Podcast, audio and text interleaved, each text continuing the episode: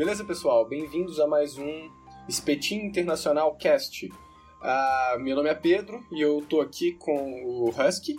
E aí, pessoal? E com a Elisa. Ei, gente, tudo bom? É, então, a gente queria, em primeiro lugar, uma vez mais agradecer todo mundo pelos comentários. Eles estão, de fato, ajudando a gente a evoluir. A gente tem uma ideia de como a gente está caminhando em meio aos programas. Vocês podem continuar comentando, dando seu feedback. A gente é muito aberto para isso. Uh, o melhor lugar para vocês fazerem isso é, é, lá no nosso Twitter, uh, @acast, vai estar na descrição do programa. A gente é muito ativo no Twitter, a gente gosta de interagir bastante, então pode enviar uma mensagem pra gente, enviar uma DM, marcar, enfim. Talvez o Twitter seja o melhor lugar pra gente conversar e pra gente pegar esses feedbacks com vocês. Só para lembrar, a gente está em plataformas como Spotify, a Apple Podcast, para quem não tiver nenhum acesso, a gente disponibiliza também o link do Anchor online. Para chamar a pauta, Elisa.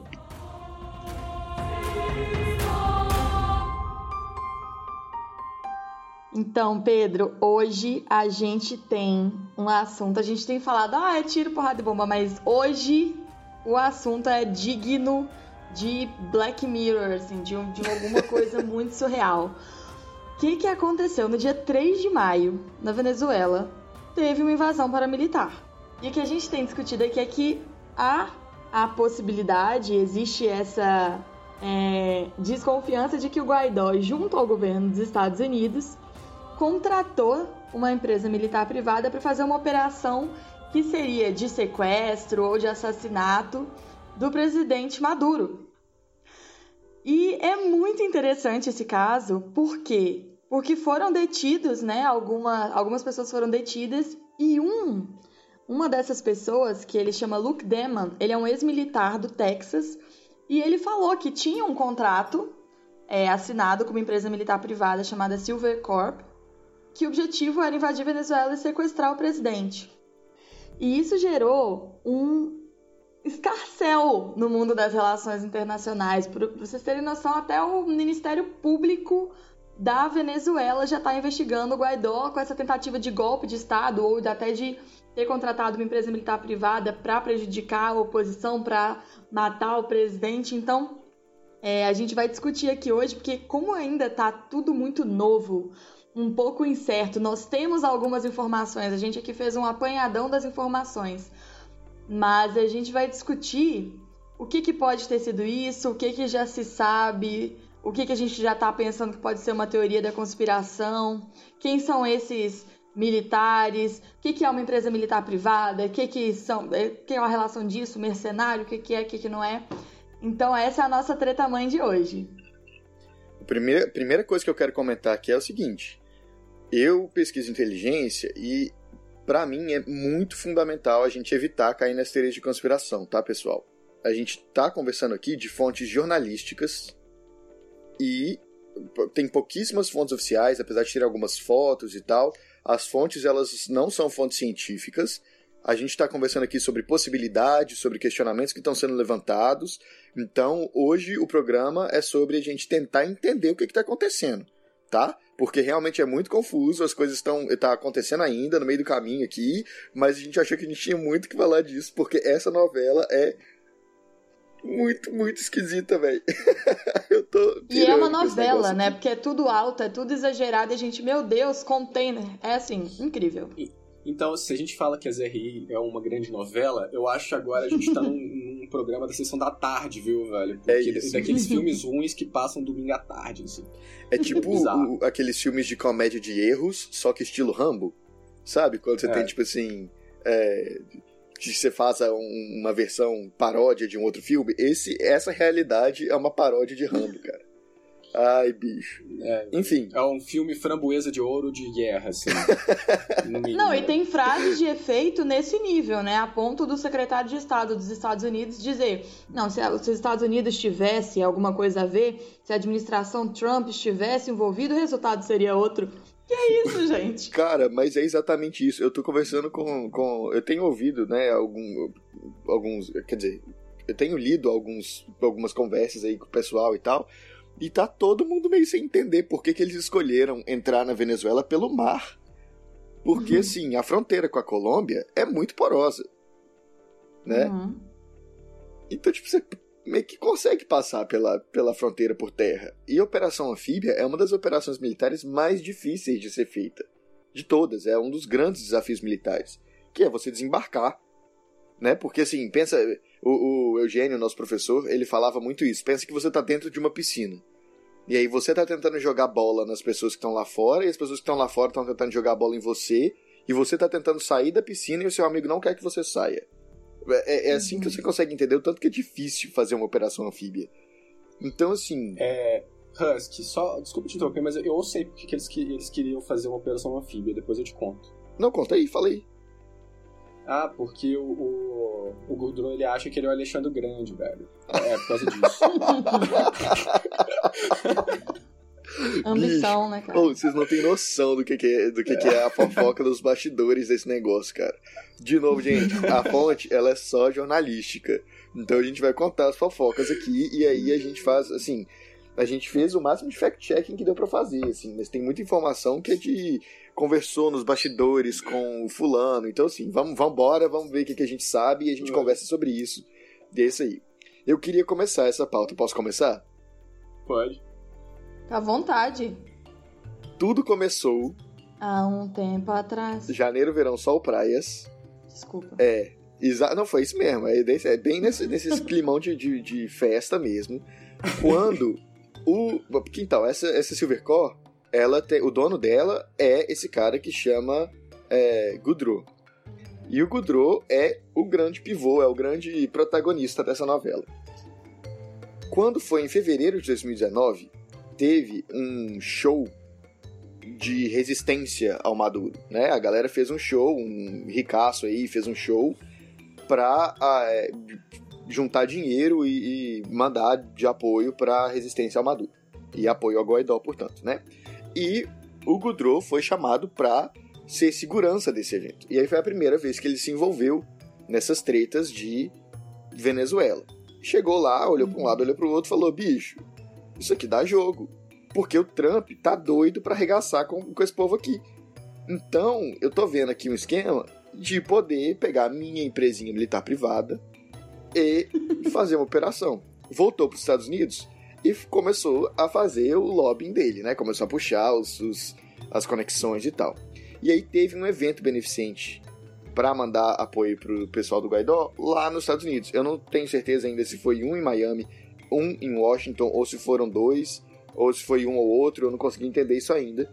Mas o fato é, neste evento, esse cara conhece um monte de fazendeiro que tem dinheiro para poder apoiar esse tipo de coisa que gosta de arma, que acha que é Rambo também, que acha que vai invadir a Venezuela carregando a bandeira dos Estados Unidos, que vai ter o nome dele escrito na história. É, e conheceu o segurança do Trump. E aí, assim, esse cara já tinha conversado com o Guaidó lá na época que ele foi para para Colômbia. Conversou agora com o segurança do Trump. Aí conversou, conversou um pouco, tal, tal, tal, e aí beleza. Aí já começou a armar ali o, o esquema dele. Paralelo a isso, quando foi abril de 2019, tinha tido uma caralhada de revolta no exército é, venezuelano e os dissidentes tentaram fazer real, tipo assim, inflamar a galera, fazer o negócio acontecer. Deu errado e aí eles foram tipo em retirada para Bogotá na Colômbia, né, que tem fronteira ali e tal. Foram todos para Bogotá e ficaram lá. Ficaram hospedados num Marriott em Bogotá. E aí tá todo mundo morando no Marriott em Bogotá lá. E isso é importante porque esse Marriott aí, ó, tem várias cenas dessa novela que são gravadas nesse Marriott. E também existem vários campos de treinamento que tem lá. Enfim, a história vai desembolando. Esse cara, o, o, o, esse cara não vai dar, né? Porque tem muitos caras. Mas o Goudreau, o Jordan Goudreau, ele tem um colega que era parceiro dele. Esse cara chama Drew White. E o Drew White é o seguinte, velho. Ele já falou direto que ele parou de ser parceiro do, do Goudreau porque o cara é muito louco, porque o cara tá, tem um negócio que chama Golden BB. Golden BB é tipo assim, aquele tiro que você derruba um helicóptero com um, uma bala. Bota fé? É tipo assim, a, é uma é a bala dourada do, do caralho, como se fosse, entendeu? E aí, esse, o, o Drew White fala que o Goodrow ele tinha uma obsessão com isso. Que tudo para ele era conseguir fazer a cena de Rambo de filme, que ele era um cara uh, completamente cinematográfico, piradão, então que, portanto, ele cortou laços com, com o Goodrow e não é mais parceiro do Goodrow e tal, e ele fez a caveira dele total. Tá. Aí tem um cara que foi lá nesses, nesses campos de treinamento na Colômbia lá, dá treinamento de primeiros socorros. Porque se você dá treinamento de primeiros socorros, é, se você é treinado nisso, se você é contratado para dar treinamento para outras tropas e você não é de nenhuma tropa você mesmo, isso talvez possa ser considerado uma empresa militar privada também, mas aí a gente conversa depois. Esse cara foi lá. Ele disse que ele chegou lá e falou assim: bicho, não é possível, velho. Porque ele olhou para um lado, olhou para o outro, a galera tava passando fome no campo de treinamento, não tinha fuzil para treinar, eles estavam treinando com cabo de vassoura. Os cachorros farejadores de bomba tiveram que ter sido, tiveram que ser doados, porque não tava tendo comida para os bichos. Os filhos da puta não estavam alimentando o cachorro. E aí, assim, até a galera, os Navy SEALs que participavam disso, olhava e falava assim: bicho, esses caras não têm a menor condição de fazer porra nenhuma disso, sabe? Isso, isso aonde, Que Isso nos Estados Unidos ou na, Venezuela, ou na Colômbia? Esse relato é um. Ele chama Efraim Matos. É um, um cara que treina. Uhum. Ele é um, um, Acho que se não me engano, ele é um ex-Navy é, SEAL das Forças Especiais da Marinha Estadunidense, que dá treinamento de primeiros socorros, foi lá treinar esse pessoal nos campos na Colômbia. Isso tudo foi acontecendo lá atrás, lá em, em fevereiro, abril, maio, junho do ano passado. Não, é, é bizarro. Eles estão no hotel de luxo e treinando com vassoura. Cabo é porque são duas coisas ao mesmo tempo. Tem os campos de treinamento, que são uma coisa, é uma galera. E tem ah, a galera hospedada no Marriott, que é outra galera. Parece que esse Marriott é tipo assim, tá funcionando agora, tipo assim, como se fosse o clubinho dos Rambo. Entendeu? Oh, mas sabe o que, que eu penso sobre isso? é porque o Merit é um dos hotéis, e eu lembro, eu lembro disso quando eu fui estagiária, mas é um dos hotéis que tem o sistema de segurança integrado que o governo dos Estados Unidos aprova para hospedagem dos seus representantes. Então isso também é interessante, porque eu lembro de, de agendar isso quando eu fui estagiária. Ah, que massa! Que massa. Uhum. Pois é, então tá vendo? Já é o o Marriott na, em Bogotá agora, então, deve ser o que? Se não tiver queimado ainda, mas há uns meses atrás, devia ser o quê? Devia ser um, um, a sala de comunal da Grifinória, do Rambo, do Alexandre o Grande e do 007 e do Jason Bourne. É isso, é só eles que tem lá. É, é quase praticamente um grande hotel do John Wick. Vocês não riram porque vocês não viram o filme, Tudo né? Tudo coleguinha gente? do Adam Sandler. É, ou isso, né? Ou isso. Enfim, aí a galera lá no hotel lá. E aí, o Gudro, ele vai conhecendo umas galeras. Hoje em dia, o Gudro tá onde? Tá preso nos Estados Unidos por é, narcóticos. Sob denúncias de narcóticos. O que o cara tem uma caralhada de denúncia de estar tá desviando dinheiro do exército, tipo assim, fazendo uns esquema para receber pensão mais do que deveria. Enfim, todo mundo que aparece nessa história aqui é um grande criminoso, tá? Um grande falastrão o tempo inteiro.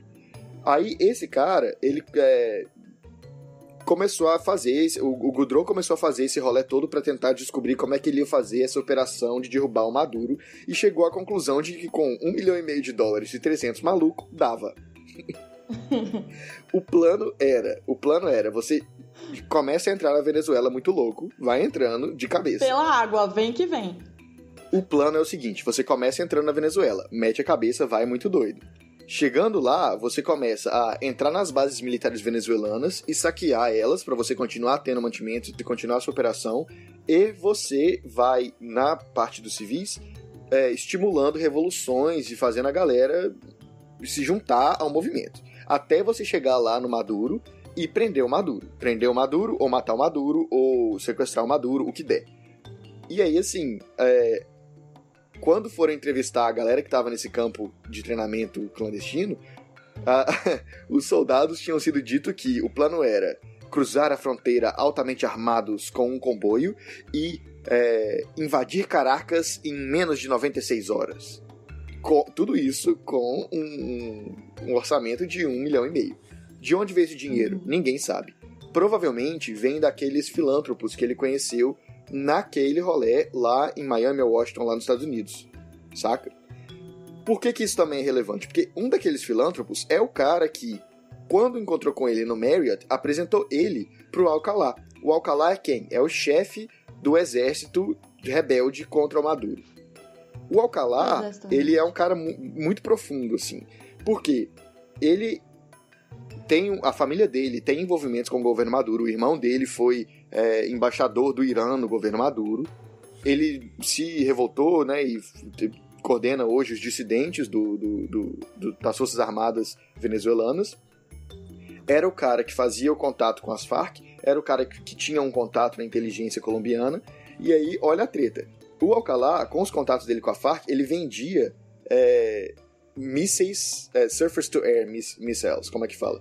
Mísseis terra-ar para as Farc em troca de cocaína, e por causa disso ele foi acusado junto com o Maduro, naquele esquema que a gente falou no outro programa, de acusar de narcoterrorista, pelos Estados Unidos. Então, o Alcalá, que é o chefe dos uh, revoltosos, tá é, é narcoterrorista igual o Maduro, tá? Então, se você acha que o Maduro é um narcoterrorista, você também acha que o Alcalá é um narcoterrorista. Uhum. Ou seja, é narcoterrorista tirando em narcoterrorista. E o estadunidense Rambo lá, no meio, achando que é amigo da galera. Preso por narcóticos e também narcoterrorista. Exatamente, também. E aí, olha só, o Alcalá, o que, que ele fez? Ele foi lá e ligou. Quando começaram a ver que, que o, o, o tá complicado, eu sei, é confuso mesmo, gente. O Goodrow conversou lá com o segurança do Trump, o segurança, o segurança do Trump cortou laços. Goodrow foi lá pra, pra Bogotá e começou a falar com a galera, não, porque eu fiz segurança do Trump, porque eu fui segurança do Trump. E aí começou a falar como se ele tivesse, assim, Ô, gente, foi mal. Tem foto do Goodrow fazendo segurança da campanha, ou seja, da, da Silvercorp e, portanto, do Goodrow, fazendo, fazendo segurança da campanha do Trump em 2018, né? Ah, às vezes isso era disso é, que ele estava é falando. É, pode ser, pode ser. É, Enfim. Tem, tem foto, assim, tipo, isso é, de fato, tem foto do, do Goodrow uh, e da empresa dele fazendo segurança da, da campanha do Trump. Entendi, então ele gostava do Trump before it was cool, né? Mas beleza, vamos lá. Aí o, o, o Alcalá, que é, na verdade, então o que, que começa a acontecer? Você tem um cara que tem os contatos nos Estados Unidos, que tá tentando puxar esse apoio dos Estados Unidos e não tá acontecendo, a galera corta ele. Ele tentou algum contato com o Guaidó e, pelo que eu sei, o Guaidó também, assim que o Guaidó viu, tanto que esse cara era maluco e sem noção e viu que era tipo assim, que o plano era fracasso total, cortou o contato com, com o Gudro também. Então, assim, esse cara tá tentando, o Goudreau tá tentando puxar a, o apoio político dele para ele poder fazer o, o, episódio de Rambo dele e a galera não tá dando muita moral, né? E aí ele conhece esse filântropo lá dos Estados Unidos, o nome dele é Lester Toledo, que é um ativista pro Guaidó, que foi um dos caras que organizou esse evento lá. E esse cara fala assim: Eu conheço o Alcalá. E aí ele introduz pro Goudreau um cara que vai ter é, controle de influência nas Forças Armadas, que são resistência aos venezuelanos, né? Enfim, tá difícil explicar isso também de uma forma que a gente não se posicione muito politicamente, né? Mas enfim, os caras, os rebeldes lá, o Alcalá conhece a galera, tem uma mega influência, e pro Gudro isso é muito relevante, né? E aí o Gudro vai lá no Alcalá e fala assim: bicho, puxa seus contatos, vamos fazer aqui um, um collab. E aí eles começam a fazer um collab. O que, que o Alcalá faz? Liga lá na inteligência colombiana e fala assim: Oi, inteligência colombiana, vamos derrubar o Maduro? E a inteligência colombiana fala: Conte-me mais sobre isso. E aí ele fala assim: Então, tem um maluco que é cabuloso, ele é o Rambo, ele faz segurança do Trump, ele é ex-agente da CIA. E aí a gente vai pegar 300 malucos e vai tirar o Maduro do poder, velho. E aí a inteligência colombiana olha pro lado e fala assim: Meu Deus, quem convidou esse cara aqui, velho? que cara esquisito. E aí liga lá na CIA e fala assim: Oi, CIA, tudo bom? Aqui é a inteligência da Colômbia. O Gudro é agente de vocês? E a CIA fala: Gudro quem? é como é que é? Eu nem sei quem que é esse cara, meu filho, nunca vi Magodo. E aí a inteligência da Colômbia vira pro, pro Alcalá e fala assim: Bicho, para, está feio, sabe? Reduza sossega o facho. Se você falar, se, e isso é real, é, apesar da dramatização toda, a, o, o, o, oficial de inteligência colombiano, de acordo com as fontes jornalísticas que eu li, virou para o cara e falou assim: Cara, se você continuar falando em invasão, você vai ser expulso da Colômbia. Olha o nível que chegou a insistência desses caras. E aí, enfim, aí ninguém sabe muito bem de onde veio o dinheiro, porque quando eles começaram a de fato planejar e fazer a operação mesmo, começaram a dar um monte de treta de ego, de estratégia, discussão normal que tem mesmo. E o Lester Toledo, aquele ativista que estava apoiando o, o Goudreau, virou e falou assim: bicho, na moral, esse negócio aqui vai dar merda, tá? Tô fora dessa merda. E cortou os laços também. Então todo mundo que ia apoiando tá cortando os, os laços. Sobrou o Calá, que é o cara da, das Forças Armadas. E é isso aí mesmo que sobrou. Goudreau olhou para um lado, olhou para o outro e falou assim: bicho, vou fazer mesmo assim. E foi fazer o negócio. né? Beleza. Aí tinha lá os a galera que tinha saído da, da da Venezuela lá em abril e etc. E tava lá para ele poder recrutar. É, não tinha apoio do governo dos Estados Unidos, a CIA já tinha falado que não tinha nada a ver, todo mundo cansou da conversa desse cara, ele pegou os 300 homens e falou, vou fazer assim mesmo. Como que ele vai fazer isso? Começou a organizar e conversar com a galera. Lembra que eu falei para vocês que o Alcalá tinha um irmão que era do governo Maduro? Que era diplomata do governo Maduro? Então, a galera que tava dentro lá desse, de, dessas forças não queria confiar no cara, porque o cara era petista. Bota fé, tipo assim, porque o cara tem um contato lá no governo, então ele é, é do Maduro, então ele. Né, eu, não sei, eu não sei se deu pra entender esse negócio do petista, gente, foi uma piada. Uhum. Mas assim, só porque o cara tava lá, tinha um contato esquisito, distante lá no governo, pronto, ele é do governo, então não confiamos nesse esquerdista madurense, comunista, porque ele quer só corrupção, e aí não estavam muito confiando no cara. E o Goudreau conhecia o cara um pouco melhor, falava, não, velho, tá de boa. Mas depois, quando ele começou a querer fazer o negócio mesmo, e o Alcalá começou a ver que não era tão a melhor coisa assim, começaram a discutir um pouco, o próprio Goudreau já não tava dando tanta moral pra esse cara assim, né? Enfim, e aí tocaram o bonde. Foi assim que, que surgiu fizeram um contrato com a galera lá e tal, tal, tal. E aí, quando entrevistaram a galera para depois, né, para ver o que, que é que tinha acontecido, a informação era que era isso que eles achavam que eles estavam fazendo. Que eles achavam que eles iam entrar lá com um mega equipamento, uma mega equipe, em 96 horas iam chegar em Caracas e depor Maduro. É isso que eu entendi de pré-tretas. Uh, tem só algumas coisinhas né, nessa pré-treta que elas não estão muito claras para mim. Uh, é, por exemplo, até que ponto, de fato, uh, teve a participação do Guaidó nisso, porque parece que ele sabia das coisas, saca? Ele sabia o que estava acontecendo, tinha gente perto dele fazendo as coisas. até porque, no contrato, gente, o contrato de 41 páginas, ele foi disponibilizado, foi vazado para o Washington Post. O Washington Post postou o contrato Uh, é muito bom, gente. De lideranças venezuelanas é, contratando a Silvercorp para fazer operação na Venezuela. Nesse contrato de 41 páginas tem a regra de engajamento, quais são os objetivos e umas coisas muito loucas que depois a gente comenta. Assim, de tipo, de fazer um documentário da invasão uh, e, e, coisa e tal. Então tem, tem coisas muito loucas nesse contrato, mas o que, o que importa aqui é, são, são 41. São 41 páginas esse contrato, ao, ao que parece.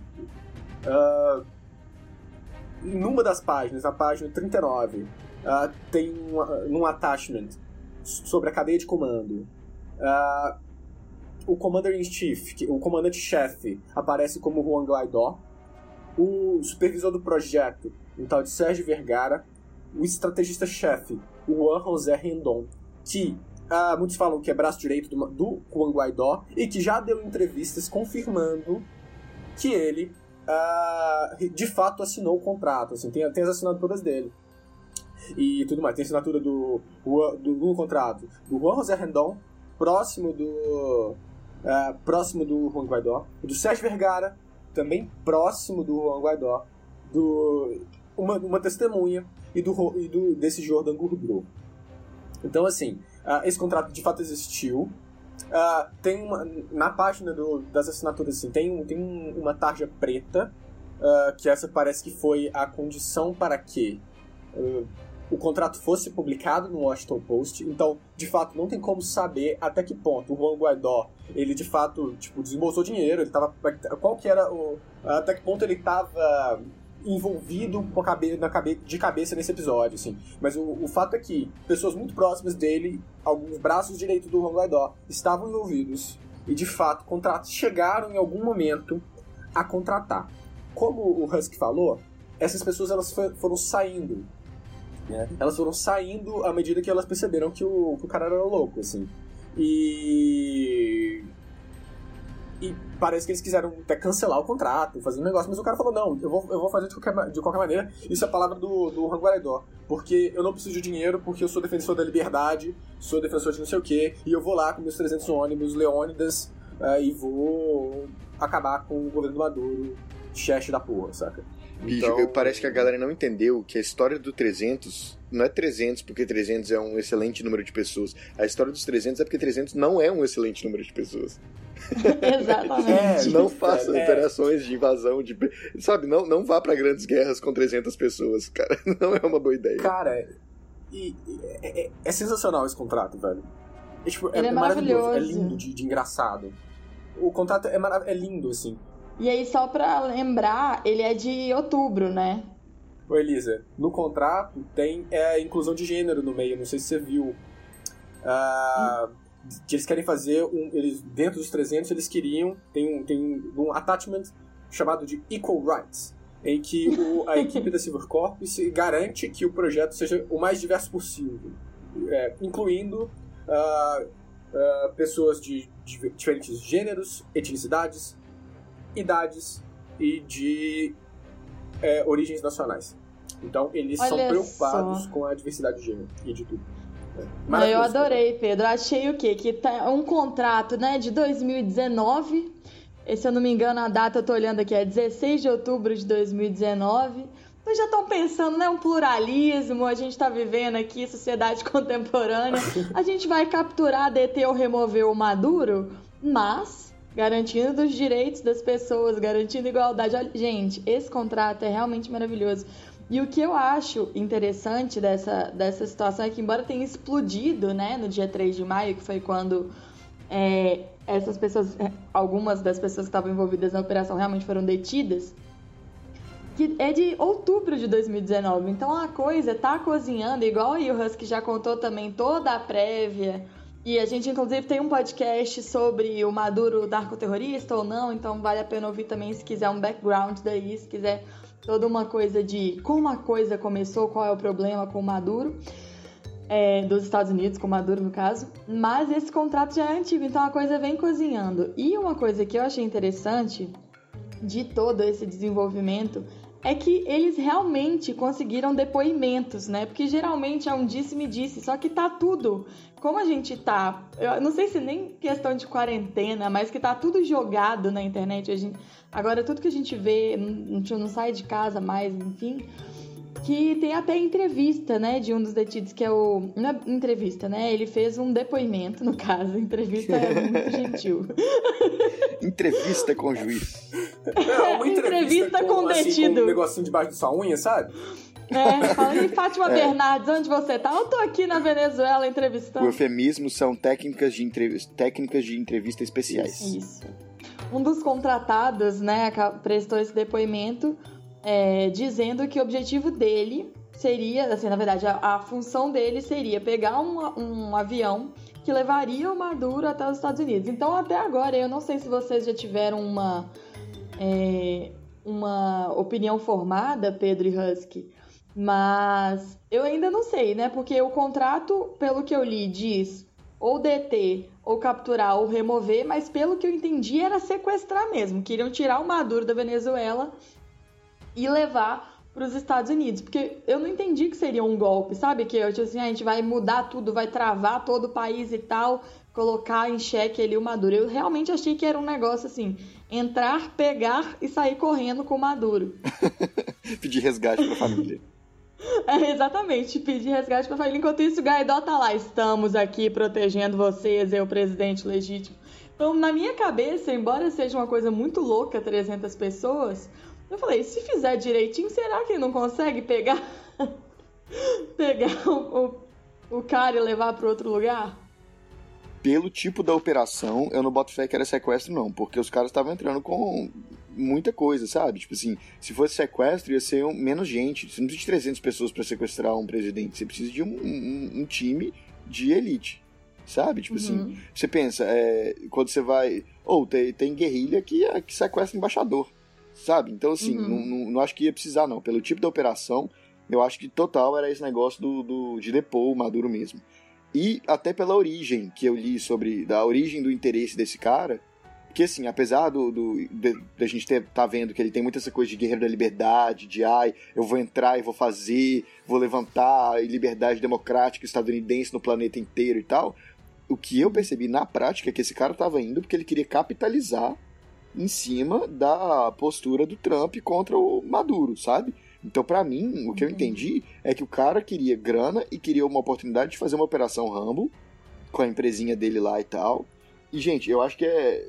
A gente precisa. Eu gostaria de entender um pouco, ou de, de declarar isso, que muitas das pessoas que estão trabalhando em empresas militares privadas, elas estão lá porque elas têm treinamento e Uhum, o- a vida militares. delas no exército não, é, não, não dá dinheiro suficiente.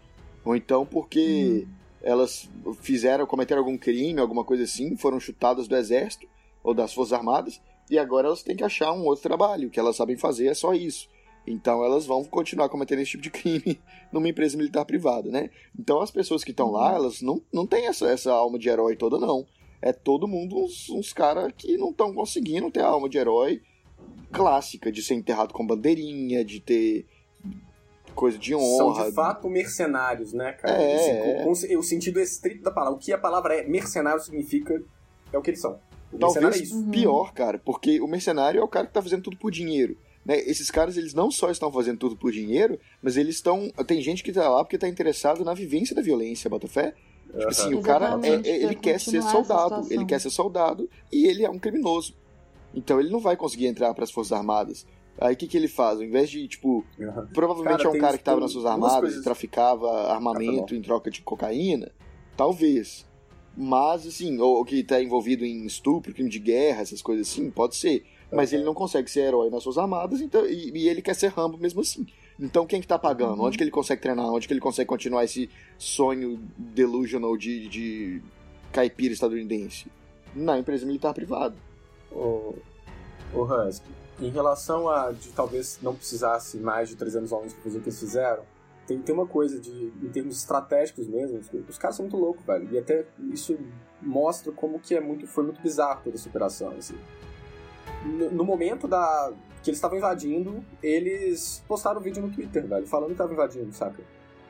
Pois No é, momento que eu, estavam invadindo, a, a página do Twitter da Silvercorp postou que eles estavam com a operação em andamento na Venezuela. Então, Então, assim, foi tudo muito bizarro, tudo muito bizarro. A escolha, igual, tem uma reportagem que a gente tava brincando mais cedo sobre Alexandre Grande, assim, foi, essa é uma fala do, ah, do Goudreau, numa entrevista que eles deram pra uma rede de televisão, acho que venezuelana ou colombiana, não sei, cara. O cara fala isso. ah, que a gente queria entrar por ali mesmo, porque Alexandre Grande fez o que fez, e a gente, e a gente é o Alexandre Grande do século XXI. Mano, o cara fala isso, saca? O cara Ixi. é muito louco. Assim, Ai, tem, cara. tem foto tem foto, por exemplo, eles foi uma operação anfíbia, ou seja, foi, foi ah, por meio de água, você precisa de um bote, normalmente as operações são por meio de bote. E no dia, ah, vou pegar o dia certinho aqui, no dia 2 de abril, ou seja, um dia antes da operação, ah, ba- barcos, ah, o, o navio em que aparentemente essas pessoas elas entraram na Venezuela, ah, tinha uns botes que eles usavam ao ar livre na proa do navio. Tem foto dos botes, velho. Um dia antes. Saca? ai, bicho. É, ridículo. mano, é, é gente incompetente, velho. Co- assim, Como assim, velho?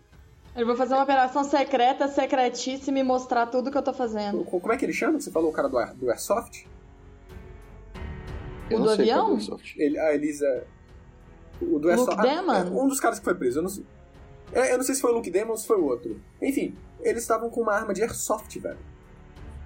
tipo, você vai pegar o Maduro, o Maduro com uma arma de Airsoft. Cara, como assim, velho? Ele tá achando que é assalto à mão armada, né? Que você. É. Tipo, a Airsoft machuca, velho, mas você não. Você não vai fazer uma operação desse tipo com uma arma de Airsoft, né? É, é, é muito bizarro. Eu acho que isso é perfeitamente o. um- é um bom, uma boa imagem do que, que é essa conversa do- dos caipira é, belicista, né? O cara se sente atacado pelo governo, ele se sente machucado pelo governo, porque para ele a ideia da dor que, a, ou sei lá, do, do, da violência que uma arma de airsoft causa é o suficiente para derrubar um governo, né? O cara não tem a real compreensão de que um tiro é uma coisa que vai matar uma pessoa. Sabe, assim, e eu tô falando isso, mas o cara provavelmente atira muito mais que eu, né? Assim, eu atiro muito mal, atiro pouco. E, então, assim, o cara provavelmente tem mais experiência com arma que eu. E ainda assim ele tá achando que você vai atirar no soldado com a bala de airsoft e o cara vai falar: ai, ai, ai, ai, tô fora, tô fora. Porra. que coisa tô ridícula. Alto, sai aqui. Ai, mano, é chegar é muito... lá, dar um tiro de airsoft no Maduro e falar: pede pinico, pede pinico.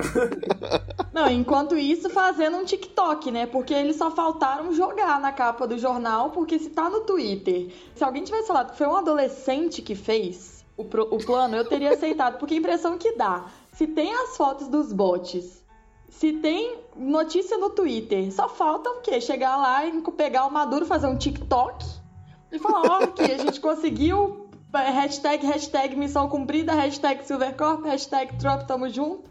Que é isso, hashtag gente? Alexandre Não é Grande. hashtag Alexandre Grande. Aí já tira uma foto depois com o Guaidó, coloca amigos forever. Que isso, gente? Cara, e outra coisa, é muito youtuber, velho. No contrato lá de. Quanto que é o contrato? De 2019, né? É de outubro de 2019. Tem cláusula, cláusula de gravação de documentário, velho. Saca? Olha só. E de quem ficaria com os direitos do documentário. Nossa, bicho. Então, assim, Gente. isso é um bando de youtubers fazendo uma invasão no país. Ficaram com inveja daquele documentário da, da Shadow Company. Como é que é o documentário? É, eu acho que é da Shadow Company. Queriam fazer uma da Silvercorp também. Silvercorp 2020, contrate a gente. Eu acho que a pretensão dele era bem maior, cara. Eu acho que a pretensão dele era realmente fazer história, tá ligado? Era tipo assim, ser o cara que. que matou o Osama, Sabe, assim, uhum. assim, eu acho que ele queria um negócio assim. Não, é, mas você vai fazer isso com uma arma de airsoft, de airsoft velho. Bicho, eu não sei, mas eu acho que ele é também não entendeu o, o, o chururu do negócio, tipo assim, porque o que, que aconteceu com a empresa militar e o, o Osama? O Obama, ele foi muito pressionado para tirar tropas do, do, do Oriente Médio, né? E ele, de fato, tirou um monte de tropa do Oriente Médio. Só que ele contratou a empresa militar privada no lugar. Então, quando você olha o número de soldados respondendo ao Obama, aumentou. Mas quando você olha o número de estadunidenses em nome do das Forças Armadas estadunidenses no Oriente Médio, diminuiu. Só que na operação de pegar o Osama, a pessoa que matar o Osama tem que ser do, das Forças Armadas estadunidenses por uma questão moral, de nós pegamos ele. E não de tipo assim, uhum. assim, ah, eu paguei alguém para pegar. Sabe? Uhum. Então, se o cara tava querendo real entrar pra história assim, eu acho que ele entendeu a coisa um pouco errado, velho. Porque não vai ser assim. Não vai ser desse jeito, saca? Tipo, ah, eu vou pegar o, o Maduro em nome do Trump. Não, não, não funciona, nem o Trump e, e quer isso. coisa, ele nem foi, tipo, ele nem foi contratado pelo Trump, velho. Ele tentou dar biscoitinho, assim, nas, nas postagens do Silvercorp, nas postagens do, do Goudron no, no Twitter, ele marcava o Trump. Oh, é muito bom, né? Tipo assim, estamos. Comprei mais bots. Hashtag, tipo assim, arroba Trump, veja. tipo, tudo organizado é direitinho, tio. É. Ai, eu tô é, achando esse negócio muito, muito esquisito, cara. Mas enfim, aí o cara foi pego lá e tal. Por que que pegaram eles? Porque os caras entraram pela, pelo mar. Gente, para quem não sabe, a Venezuela é um país muito militarizado o tipo de governo que tem lá, vocês podem achar que é uma ditadura ou que é uma democracia, realmente é difícil de saber, porque as democracias hoje em dia, ela, as ditaduras hoje em dia, elas não são tão óbvias assim, né? O Assad da Síria lá também foi eleito e por aí vai, mas sempre foi, desde a época do Chaves, desde antes até, muito militarizado, porque tem a ver com todo o processo de independência da Venezuela, de como a Venezuela se inseriu na região. Isso aí a gente pode fazer um programa de América Latina e Guerra Fria, talvez, alguma coisa assim, porque é um tema super legal. A Venezuela é muito militarizada, você não consegue invadir a Venezuela. Então, se você acha que o Brasil vai lutar contra a Venezuela na fronteira para conter o comunismo, amigão, vai dar muita merda, vai morrer muita gente. Porque a gente também tem uma força armada muito competente, que sabe lutar na Amazônia muito bem e tal, ok. Mas a Venezuela tem mu é muito mais militarizado que o Brasil nesse aspecto. Então, meu filho, não é você pegar o seu bote de operação anfíbia e marchar em direção a Caracas para poder tirar o Maduro. Tem a caralho é um país, governo, né, véio. cara? É um país, eu, querendo ou não, assim, se, é, você pode, eu considero uma Maduro um ditador, assim, saca? Eu também, eu também. Um filho da puta do caralho, um cara ruim. Ah, só que, velho, ele tem o poder, ele tem as forças armadas, velho. Saca? Ele tem o monopólio da força. Ele tem um controle do território, ele tem um exército, saca? É Forças Armadas da Venezuela, cara. Sabe, os caras não são ruins de serviço, não, É. bicho. É isso, velho. E, assim, acabar com o país, velho, não é fácil. com, com as Forças Armadas desse tamanho, velho, não, não é tranquilo, não é de boa, não é Bicho. ok, saca? Pensa só, tipo assim, o tempo que demora pra você chegar da fronteira com a Venezuela lá em Caracas. Tipo, em termos de horas. É. Sabe, assim. E é muito louco isso, cara. E eu acho que a ideia dele de achar que ele ia fazer tudo isso com um milhão e meio de, de dólares de, De 300 de pessoas. budget. Cara, isso não é nada, isso não é nada. Aí, assim, o que, o que você falou aí do, do, do monopólio do uso da força, Pedrão, eu acho que isso pra mim é um dos principais pontos de empresa militar privada. Porque se a gente tá falando de. Né, a gente já comentou antes que uma das formas de definir o que é um Estado é quem que tem o uso da força, né? Você tem várias pessoas num dito estado de natureza, quer dizer, a galera desgovernada, todo mundo macaco no meio do mato e tal, e aí a gente começa a se organizar em sociedade porque a gente percebe que isso é uma teoria, né? Uma, uma linha de, de raciocínio. Porque a gente percebe que, cooperando, a gente consegue reduzir a desconfiança entre o nosso grupo, e aí é isso aí. E para isso a gente precisa de ferramentas de garantir que essa cooperação entre o nosso grupo vai acontecer. E como a gente não pode continuar tendo no nosso grupo essa barbárie da natureza, o que a gente faz é que a gente atribui ao Estado a capacidade de fazer uso da força contra os macacos humanos para podermos nos organizar em sociedade, né? Ou seja, a única pessoa que pode bater no coleguinha é o Estado. Se você tá batendo no coleguinha, o Estado pode bater em você para te parar. Mas é isso. Então, quando você tem uma empresa militar privada, ela quebra essa lógica, né? Vocês querem falar um pouco sobre o que que é empresa militar privada? Eu acho importante, porque daí a gente pode discutir tanto o que é uma empresa militar privada, como quais seriam as vantagens, a Vambora, questão da regulamentação, de por que, que, por exemplo, uma empresa militar privada que encabeçou essa ação, sabe? Acho, acho legal sim. Hus. Como que julga isso, né? Mas o que, que, que é É. uma empresa militar privada? Então, uma empresa militar privada basicamente é você vai abrir uma. Sabe quando você vai contratar segurança pro seu churrascão? É isso, só que nível nacional, estadual, internacional, global, enfim, do tamanho que você quiser. As pessoas das empresas militares privadas, elas são, assim como o segurança do banco, que é um, mesmo segurança que o segurança da boate, só que com treinamento especial, você vai fazendo treinamentos mais e mais e mais especiais, até que você vira uma pessoa com uma capacidade militar cabulosa. Ou você já tinha essa capacidade militar cabulosa e tal. Então, enfim, é uma empresa de Rambos. Tem um monte de Rambo lá. Ou, sei lá, talvez Johnny English mais do que Rambo. Mas, enfim, é essa empresa desses caras. E aí, o que que me impede de contratar um cara pra ir lá e fazer a escolta do presidente? Ou sei lá, da minha mãe. Minha mãe vai no mercado e eu quero que ela vá com segurança. Nada. O que que me impede de então contratar uma pessoa pra fazer a escolta do presidente? Nada. Talvez não seja a coisa mais inteligente, né? Porque você tá confiando numa empresa a vida do seu presidente, mas assim, as empresas militares privadas elas também trabalham nessa onda da, da confiança, né? O dia que Sim. elas traírem alguém, elas nunca mais são contratadas. E aí, enfim, é, elas vão funcionando assim. Então, nada te impede de ir lá e contratar para escoltar o presidente. Então, o que, que me impede de contratar uma empresa militar privada para escoltar o embaixador de outro país em outro país que nem é o meu? Então, assim, quando a gente começa a atuar fora do seu próprio país, quando a gente começa a atuar com o uso da violência mais direto, ao invés de escoltar uma coisa meio que, tipo assim, raptar, tem um clássico exemplo que é se a Elisa é uma norueguesa e eu sou um russo e aí a gente casa, a Elisa, a gente tem um filho, a Elisa separa de mim e foge com o filho para Noruega e eu quero ter a guarda do filho e talvez lá na- no meu país, é, não sei que lá eles estão, é, eu tenho a guarda do menino, mas a Elisa fugiu com o nosso, com o nosso neném. Eu posso contratar esses seguranças para raptarem o meu filho de volta para mim? Porque no não sei que lá eles estão, eu tenho essa. É, eu, eu tô correto de acordo com a lei, né? Mas eu vou contratar alguém para raptar uma, uma, criança, e como é que fica isso internacionalmente? Então é quando a gente começa a trabalhar com um soldado contratado internacionalmente que a coisa começa a ficar um pouco menos clara. E aí a legislação sobre empresa militar privada, ela afeta até o segurança, até o porteiro. De, dependendo de onde for o porteiro, se estiver armado, enfim. Sabe assim, essa legislação ela é muito complexa, ela precisa ser, ser olhada com calma. Então, é, quando eu falo de, de empresa militar privada, é mais ou menos isso aí que eu tô na cabeça.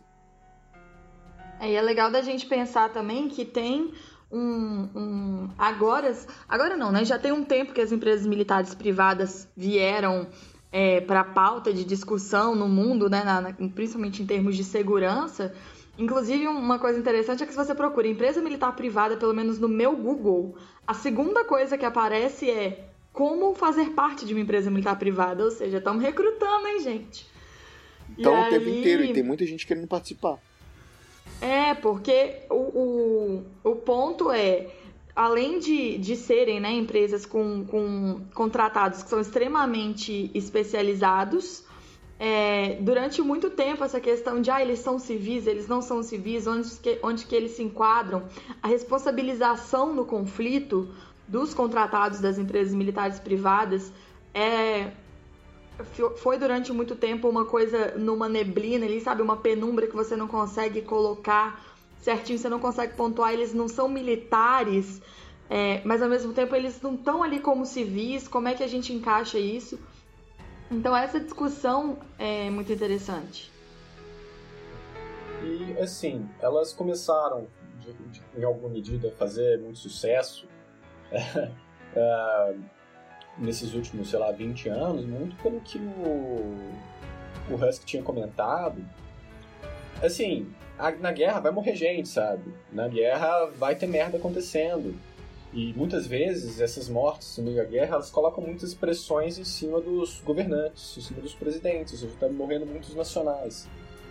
Então, acaba que faz sentido para alguns países, como os Estados Unidos, contratar determinadas operações, é, empresas militares privadas para fazer determinadas operações, no sentido que não para não arcar com os custos políticos uh, de estar tá morrendo estadunidense na guerra, assim. Então, é muito complicado, é uma atuação que dentro do direito nacional não sabe como que julga, tá meio que num, num vácuo, assim, talvez um vácuo jurídico, a Elisa pode explicar isso melhor, mas, mas assim, é, é complicado nesse sentido, né? Porque muitas vezes os governantes eles precisam dos serviços dessas empresas para realizar determinadas operações, exatamente porque não, não pode morrer nacional, ou porque quer fazer uma operação encoberta, né, que não pode tem envolvimento, então se tem se, se descobre aquela empresa militar privada, até chegar em quem foi que pagou, tem que ter uma série de investigações, então é mais fácil talvez de fazer operações encobertas e, e tudo mais, né? E operações questionáveis, né? Uma das empresas uhum. é muito recorrente, empresas militares privadas de muito renome mudarem o próprio nome. Então elas abrem mão do, do renome porque o renome acaba atrapalhando, elas acabam ficando tão questionáveis que elas têm que parar de prover esse tipo de serviço mais questionável, porque já, tá, já tem muita, muita gente na cola. Aí, assim, num site de uma grande empresa militar privada questionável, é, eu não vou falar qual porque eu não quero dar ibope, mas uhum. tem uma seção que é por que empresas militares privadas são boas para o seu país. E aí eles colocam umas questões assim. Eles focam muito em os argumentos em eficiência é, em como que são operações que têm um, um, um, prazo mais definido, um tempo mais claro, já são mais diretas, é, o custo, porque o custo humano e o custo financeiro tende a ser menor do que de, um, de um, uma força militar estatal, né? É, e o tipo de habilidade. Eles falam que o treinamento das empresas militares privadas costuma ser melhor. Eu sei que para os para as pessoas que lutam nas empresas militares privadas, paga-se melhor, mas tem muito menos garantias. Sim. E aí eles falam, ó, é um, uma alternativa eficiente em termos de custo, em termos de tempo, em termos de custo político, custo humano, em termos de é, serem uma, uma galera com uma habilidade muito maior. Só que assim, lembra, lembrando que tipo, se a pessoa pudesse desenvolver uma carreira nas Forças Armadas, por que então que ela ia optar por não estar nas Forças Armadas formais de um país e estar numa empresa? É por causa de dinheiro só? É por causa de dinheiro e é por causa de o equipamento é melhor? Sabe, assim... Enfim, né? Questões aí para serem, serem debatidas. Uma outra questão que é total relevante para mim de empresa militar privada é contabilidade e transparência, né? Porque você paga a empresa militar privada ali, ela vai lá, faz o, a operação, volta para casa, acabou. Aí aqui tá aqui a cabeça do fulano aqui, a foto do fulano morto, tá aqui o, o resultado, né? Então acabou a guerra, acabou a guerra. Legal. Mas e aí, né? Tipo assim, se tem algum crime cometido pelos soldados, como é que você. É, quem que é responsável por isso? Como é que foi gasto esse dinheiro? Como é que o equipamento que eles compram, eles compram de quem? Quando eles vendem o equipamento velho, eles vendem para quem? Né? Como é que você faz esse tipo de controle dessa empresa? Você vê muito desses problemas nessa operação aqui do, da Venezuela agora, né? Porque é uma coisa bizarra, né? Tudo bem que o Rendon falou que tinha cancelado o contrato, mas querendo ou não, ele chegou a transferir algum tipo de dinheiro, né? É, parece que rolou, de fato, transferência, chegou a pagar. Então, assim, uh, até que ponto esses caras não, não podem ser responsabilizados, né? Porque, querendo ou não, mesmo que do, no frigir dos ovos, assim, uh, eles retiraram o suporte, mas, mano, é, eles pagaram no primeiro momento, né? Que é muito complicado. Olha com quem esses caras estavam conversando, sabe? Que coisa bizarra. Não que o outro lado converse com, com gente bonitinha, né? Mas assim, pelo amor de Deus. É, cara, eu não sei não. Eu acho que quando a gente vê. O, o mais assustador desse caso para mim é que não só era uma empresa militar privada que estava sendo usada e contratada por um país é que foi uma empresa militar privada que não estava sendo usada e contratada por um país em primeiro não, momento. E, e, tem uma outra coisa, cara. Eu acho que eles não eu acho que foi o primeiro trabalho dele, não posso afirmar. Mas pelo que eles estão descobrindo, pelos documentos que estão saindo, eles não tinham é, contratos ainda como, como empresas militares privadas. Eram empresas de segurança que trabalhavam nos Estados Unidos. É... Entendi, eles faziam uma coisa mais segurança exemplo, orgânica do que guerra mesmo. É, eles, por exemplo, uhum. trabalharam na segurança do, do Trump na, na, em alguns eventos da campanha de 2018. Não me assusta, então, né? assim... Porque se quando eles tentaram saiu isso. é. Propaganda é, negativa, né? É, sei lá, tentar expandir o mercado, né? É, que, bicho, que o, cara realmente não estava preparado. Tem um negócio que a gente vê muito em defesa pessoal, que é. Eu até postei isso no Twitter recentemente, mas. Que é o homem que acha que dá porrada em todo mundo, que aguenta qualquer um no soco. Sabe? Tem, tem, é. O pessoal zoa muito, né? Tem uns videozinhos rolando e tal, que é tipo assim: 70% dos homens é, tem a, a. ou 90 e tantos por cento dos homens acha que aguenta muito mais porrada do que realmente aguenta. Porque tem essa coisa, né? Do você achar que você é o Rambo, do você. Não, porque eu trabalho com isso há 12 anos e, e, e tipo assim, bicho, talvez você não entenda tanto do assunto quanto você tá achando. E por isso que, que eu insisto tanto em falar que, tipo assim, que se a gente vai falar de guerra, se a gente vai falar dessas coisas, tem que conversar com as pessoas que realmente viveram isso, né? Porque às vezes você tá lá no seu clubinho de airsoft lá, você é incrível, você é o melhor atirador do Velho Oeste, mas, bicho, as coisas não são assim quando você vai pra guerra de verdade, cara. Né? Assim, não é jogar videogame ali, fazer meia dúzia de operação que você é um comandante. E, e isso, para mim, vai também no, na onda de quem que é estrategista mesmo. Sabe, assim, você gosta de estratégia, você viu o filme e leu o livro de estratégia, isso não é ser estrategista. Estratégia, estudos estratégicos é uma área do conhecimento, cara. Agora que eu tô fazendo mestrado nisso, bicho, é muita coisa, é muito técnico. E o que eu tô me surpreendendo é que é muito das humanas, cara. Então, quando você tem uma empresa e você fica contratando o pessoal da, da, da engenharia para fazer estratégia, não é que o pessoal não vai dar conta de fazer estratégia, né? Porque estratégia também tem muito pensamento crítico e tal. Dá para você fazer e etc. Mas é um assunto que tem a ver com você pensar categorias e variáveis de humanas. Então, assim, eu fico de cara com a capacidade que esse, que esse povo teve. Isso, assim, considerando que a Silvercore não tenha realmente sido contratada pelo Guaidó, né? Mas mesmo se tiver, quer dizer então que eu, Husky, posso contratar uma empresa por um milhão e meio de, de, de dólares e mandar matar o Bolsonaro, por exemplo, bicho? E, tipo, a resposta é sim, você pode. Claro que talvez seja um fiasco tão grande quanto, esse da Venezuela, né? Mas assim, sim. Aí você da, da música do Marcelo, do, do que, que é? é? do Gabriel Pensador, né? Matei o presidente, matei o presidente. É. Não, é verdade. Mas o. Embora tenha, né, o contrato. E, e o Guaidó esteja dizendo, não, esse contrato não, não era relacionado a isso, não, não é isso, e o contrato vazado, né? Ele não respondeu.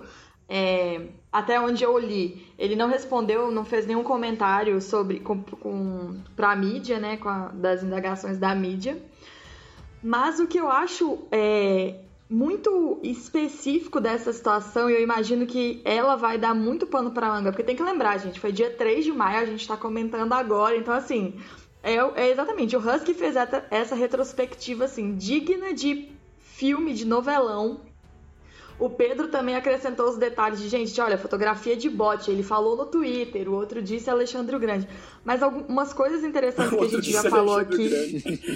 é, assim, não tem como, sabe? O negócio aconteceu agora e a gente tá fazendo essa análise. Eu tenho certeza que esse, esse caso vai ser emblemático porque tem alguns pontos. Porque, por exemplo, das empresas militares privadas. Não é de hoje que existem empresas militares privadas, sempre existiu a, a ideia de contrato, seja independente do juízo de valor, que tem gente que vai dizer que os contratados são mercenários, não são. Se eles forem considerados mercenários, é, existe uma série de implicações, por exemplo, tem um protocolo adicional na Convenção de Genebra que fala sobre isso. Também tem a questão de, ah, eles são combatentes ou eles são civis, porque, por exemplo, se eles forem civis, eles estão sujeitos a processos é, decorrentes desses atos de guerra. Mas se eles forem combatentes, eles são imunes a esses processos. Então tem várias definições que ficam nessa penumbra que me fazem é, entender ou pensar, poxa, por que, que utilizou-se de uma empresa militar privada? É, qual é a segurança também a questão da de você ocultar, né, talvez a informação, porque uma empresa militar, militar privada que age, a não ser que você tenha acesso ao contrato, em teoria ela não representa ninguém, né?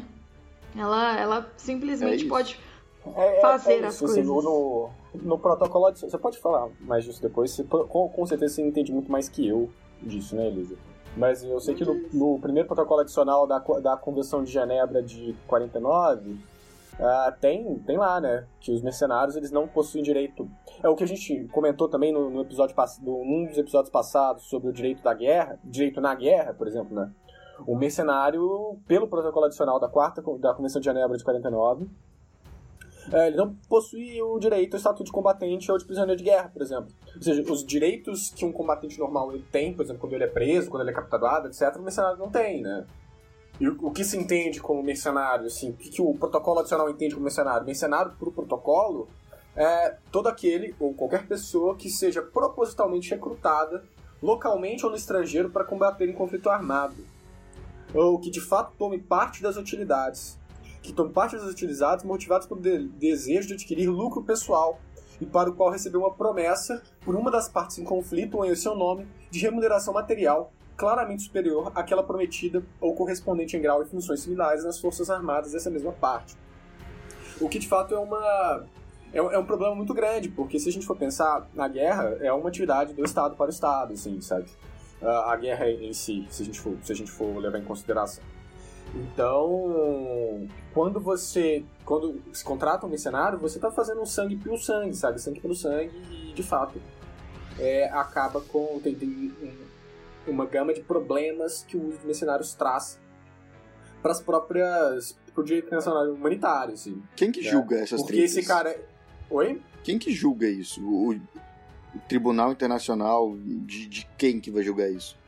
Não, não vai julgar, velho. Assim, ele só não tem direito. Ele não tem direito e ele não tem dever. Ele tá no limbo. Por isso que eu falo que ele tá no limbo. O mercenário tá no limbo, cara.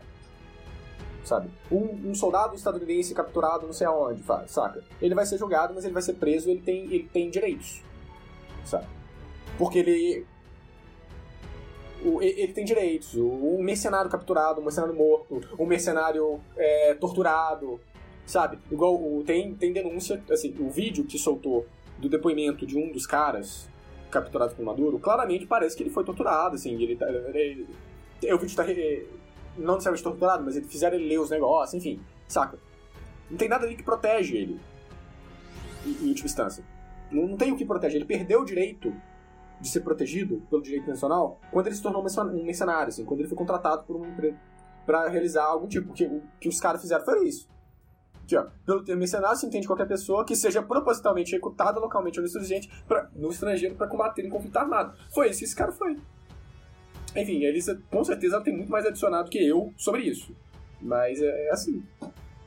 Mas, no, por exemplo, é, tem várias, várias instâncias né, em, que, em que pode haver o julgamento, dependendo de como se enquadrar, dependendo de quais partes é, resolverem entrar no conflito. Porque, exato, como tem essa falta de, de definição, sabe? Porque, embora tenha a convenção, é, esse protocolo da Convenção de Genebra, também tem um, um estatuto, se não me engano, de 1980 são muitos critérios que têm que ser preenchidos para o combatente ser enquadrado como mercenário. E além disso, por exemplo, imagina se o Estado é, ele é francês, aí a França quer entrar como parte porque é nacional.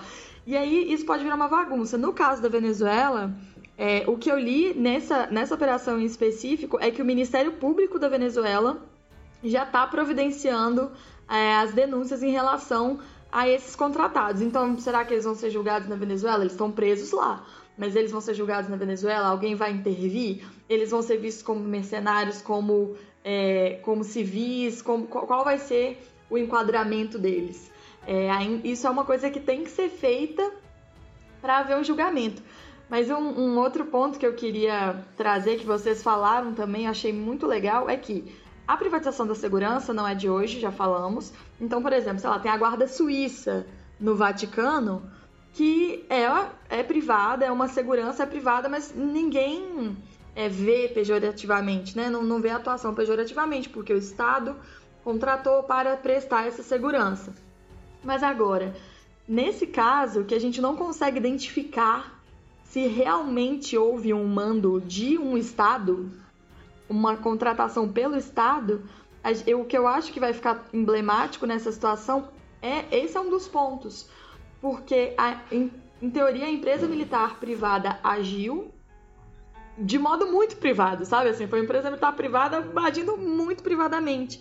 E qual é a repercussão disso é, agora? Porque todo, todo mês, gente, mês sim, mês não, algum representante da ONU fala, gente, a gente tem que fazer uma definição aí melhor para os combatentes de empresa militar privada, porque o negócio ainda está instável. Toda vez que surge uma situação, fica aquela coisa, como é que caracteriza? Então, se a gente olhar, assim, dá um Google, vai ter o tempo inteiro. Ah, representante da ONU clama, comissão da ONU clama, alguém da ONU está falando, vamos fazer esse negócio um pouquinho mais definido, porque está muito incerto ainda. E óbvio que as empresas militares privadas se utilizam disso dizendo que não há igualdade. Então, por exemplo, se fala, ah, tem uma cláusula que fala que para a pessoa não poder para ser mercenário, ela não poderia ser do lugar. Então, se tem um conflito aqui no Brasil, aí contrata uma empresa militar privada. Se a pessoa é do Brasil, ela não é mercenária, mas a outra que é da Colômbia é. Daí fala, uai, mas aí não garante igualdade, porque eles estão no mesmo patamar contratual, o contrato é o mesmo, ele não tem interesse estatal, em teoria, ele só tem interesse contratual. E aí vira uma, uma, bola de neve e eles vão saindo, sabe? Pelos buraquinhos, vão lentamente evitando, fazendo essas. É, se aproveitando de forma muito inteligente, na minha opinião, de brechas legais. É, mas o fato de ter sido uma contratação, ao que tudo indica, né? A gente não. Embora tenha a assinatura do, do Edo, que não é né, o, o representante eleito, mas é, que teria aí um link estatal ainda é uma, uma coisa muito privada. Então a gente pensa até que ponto, sei lá, empresas que não são as, as empresas militares privadas, ou a sociedade civil, ou os grupos começariam ou podem começar a contratar essas empresas militares privadas para alcançarem seus objetivos finais, né? Igual você falou, eu posso contratar uma empresa militar privada para matar o Bolsonaro, para dar um golpe no Bolsonaro, sequestrar, sei lá o quê. Eu acho esse um ponto muito interessante, porque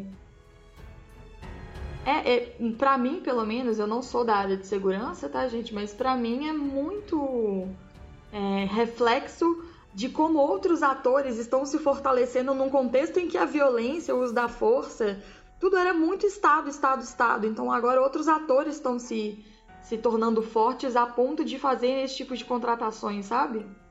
Nossa, demais. E eu acho que tem uma, uma questão, assim, nesse caso específico, o Goudreau foi preso nos Estados Unidos por coisa de narcóticos lá, né? Mas, gente, uhum. é uma empresa, não é um homem militar privado, né? Ele tá ali num, num, numa organização. Então tem outras pessoas envolvidas nisso também. Tem pelo menos mais 300 malucos que acharam que era Rambo, né? E... Então, assim, todos esses 300 eles vão ser responsabilizados e tal, né? Porque mesmo que seja e a empresa vai continuar, né? Esse é o ponto também, né, velho? Tipo... Também, é. Ou será que vai fazer igual a outra, que vai só mudar de nome e aí vai ficar ótimo? Né, assim... É.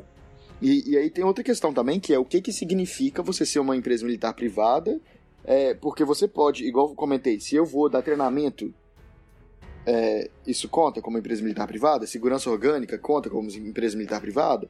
E se então eu não estou dando treinamento de primeiros socorros, eu estou indo lá no Iraque e treinando os terroristas é, com tática de, sei lá, com como usar granada em combate. Isso conta como empresa militar privada ou não? Né? E, e vai mais coisas mais tensas, né? Ah, porque não necessariamente você precisa ser um combatente que está em campo lutando e dando tiro, né? Tem também o cara que faz o financeiro da empresa militar privada, ele pode ser responsabilizado por isso ou não? O cara que faz o jurídico, como é que fica? Porque é uma, é uma empresa, tem RH, gente. Sabe? É isso mesmo, a empresa toda, inteira mesmo. Tem empresa que tem sede e muitas delas, tem muita empresa militar privada que focou mais na parte não violenta. E, de certa forma, eu acho que dá para entender por que, que você vai terceirizar uma análise de um dado específico, porque se você pode contratar pesquisa, por que, que você não pode contratar uma operação de ir lá buscar informação no território? É um debate, a gente tá zoando aqui, falando que os caras são Rambo e tal, tal, tal, mas tem algum, alguma parte, em algum momento desse debate aqui, a coisa começa a fazer algum sentido. E aí ela perde logo em seguida quando os caras começam a achar que são Rambo de novo. Mas faz sentido, em, tipo, em, dentro da teoria, né? Enquanto a gente está discutindo as possibilidades de uma empresa militar privada, por exemplo, seria muito menos debatível se é legítimo ou não a ação de uma empresa militar privada, se a gente chegasse à conclusão de que só estados podem contratar empresas militares privadas. Uhum. Né, assim, a gente tira, se a gente retirar essa coisa do do golpe, né, do, do fulano que vai contratar uma empresa porque ele não gosta do presidente para depor o presidente, né, enfim. O que me surpreende, na verdade, é, nessa treta toda, é que agora, bicho, o Maduro tá montado na, no custo político, ele tá. Ele se saiu muito bem dessa. Porque tem um negócio uhum. que a gente conhece bem que chama contra-golpe. É o caso do Erdogan na Turquia. Tentaram dar um golpe no Erdogan, bicho, o cara tá mais forte do que nunca. Foi a desculpa que ele precisava para transformar, transformar a democracia dele numa democracia muito mais questionável. Depois desse golpe agora, depois que, dessa tentativa de golpe agora, se o Maduro decidir que todas as reuniões dentro do, do, do âmbito político têm que ser grampeadas pela inteligência. Vocês vão achar que isso não faz sentido? Que, que, a inteligência do Maduro sentido. agora. É, a inteligência do Maduro agora, ela tá garantido que ela vai conseguir grampear o Guaidó pra fazer o que ela quiser em termos legais, sabe? É, pronto. E outra coisa, que assim, é, é o tudo que o Maduro queria também, né? Porque é, ele sempre bicho. falava de invasão estrangeira, de não sei o quê, e ninguém dava muita bola, velho. Até porque tipo, a chance Agora aconteceu, baixa. saca? De, de fato, beleza, não teve gente do Departamento de Estado americano envolvido, não tem isso. Mas, querendo ou não, é um grupo de pessoas estrangeiras com contatos, podem não ter. Tem contrato, velho. Tem contrato com o braço direito do, do Guaidó. Tipo, saiu no Washington Post o contrato. Por mais que esse contrato já, já tinha sido suspenso e tal, velho, em algum momento teve um contrato. Sabe? É, total. Não em importa né, se está rolando agora ou não, a possibilidade existia, sempre então, existiu. Então, assim, isso deu, deu um poder de, de, até de retórica pro Maduro. É, pra, sei lá, justificar ações é, cada vez mais uh, restritivas, autoritárias e, e, tudo mais. Então, assim, foi um tiro pela culatra do Guaidó e do, e do pessoal todo de lá, velho. Em Sabe? termos de política externa também, né, bicho? Agora fica muito mais difícil se acusar o Maduro agora que o Maduro tá numa posição de que, tipo, bicho, olha, olha só o que, que tá acontecendo aqui no meu país. As pessoas estão tentando entrar aqui e me matar real. Né? Isso coloca a, Venezuela de, em uma outra posição, né? Assim, claro que as pessoas não vão voltar a negociar com o Maduro por causa disso, né? Assim, é, o Maduro, as cagadas que ele faz são muito mais sérias do que, do que essa, né? Que, do, que o Guaidó fez. Mas assim, talvez muito mais sérios eu, seja, eu não sei dizer, né? É difícil comparar essas coisas. Mas o Maduro tem cagadas seríssimas, né? Questões de, de direitos humanos muito, muito sérias sendo desrespeitadas pelo próprio Maduro. É, então, assim, longe da gente ficar defendendo Maduro. Não é isso que está acontecendo. Não foi o que aconteceu no outro episódio. Não é o que está acontecendo aqui. Na verdade, se esse cara cair, uhum. para, eu acho até que está demorando já. O que não quer dizer que Guaidó vai assumir. O que não quer dizer que você contratar meia de, de jeca para dar tiro pro alto lá de airsoft é a melhor solução, não é isso, né? E, e tem duas coisas também, né, cara? Assim, uh, Maduro cair não quer dizer que alguém bonzinho vai subir. Porque, assim, sinceramente, velho, a, a oposição ao Maduro, ela é golpista, velho. Ela é, é, uma, é uma oposição também muito complicada, sabe? Haja vista que elas estão dis Saiu dispostas a contratar. Olha o que entrou, velho. Entrou um bando de grupo fundamentalista e louco, saca? Então, assim, uma coisa é o Maduro sair. Mas beleza, saiu. E aí, o que, que a gente faz? Né? Como que é essa transição? Como que vai fazer uma transição democrática? É muito mais fácil. Não é tipo, ah, a gente primeiro tira o PT, depois, depois vê o que que faz. não, não é assim que as coisas funcionam. É né, o caso da resolução de conflito, né, cara? Porque se você tira o Maduro, se você, se você derruba o Maduro como uma operação privada, estrangeira, que ninguém sabe quem contratou, sabe? Tipo, se é um negócio que fica todo esquisito desse jeito, bicho, a quem apoia o Maduro hoje não vai deixar de apoiar. Então você não resolve o problema da guerra civil. Porque você vai tirar o Maduro, vai colocar o Kleber, e aí vai continuar a mesma coisa. O Kleber vai ser a herança da legitimidade democrática da Venezuela, bolivarianista, tal, tal, tal. É a, a revolução dos bichos lá, né, velho? Tipo, Isso. o oprimido virou opressor, velho. Assim, tipo, fácil. Não resolve o conflito, né? De fato, é. as elites que estão lá e a população que está lá e tal, quem que controla a economia, quem que controla, tal, tal, tal, isso não, não tá sendo resolvido. E é óbvio que a gente vai precisar, isso aí é um, um debate legal, né? Antes da gente resolver as verdadeiras questões do conflito, quando a gente está numa situação na Venezuela, o primeiro ponto é parar o conflito. Né? Primeiro vai cada um para um quarto, pensar no que, que fez, e depois a gente senta e resolve esse problema de verdade. Né? Mas entrar lá com, com os bonequinhos e comandos em ação lá não é a melhor solução.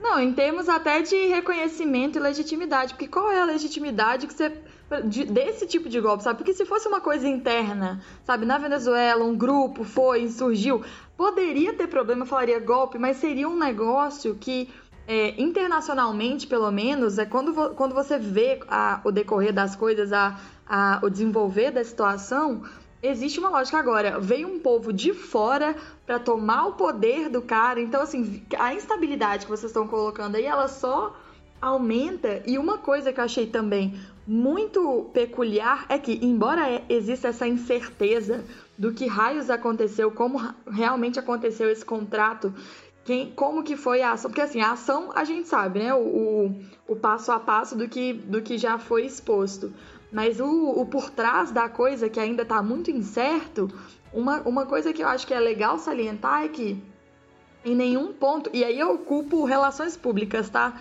Eu, tra eu puxo a culpa para as relações públicas dos representantes, que é toda, toda essa narrativa é da situação tem sido para Maduro, porque era assim, Maduro estava lá fazendo as coisas que ele estava fazendo, vem o povo, os 300 loucões, que já estavam armando há muito tempo, fizeram o negócio todo torto, foram apreendidos, já tem um monte de depoimento aí saindo na internet, tem o contrato que foi para o Washington Post, mas não houve, é, até onde eu encontrei, na situação atual, talvez o, o pessoal da inteligência deles, o pessoal das relações públicas esteja aí conversando loucamente neste momento, não houve um posicionamento contrário, sabe? O Guaidó não deu um, um, depoimento que o isente da situação. Os Estados Unidos também não teve um posicionamento que, que contra, contradiga a, a narrativa atual. E a narrativa atual é: Elisa, Maduro estava na dele.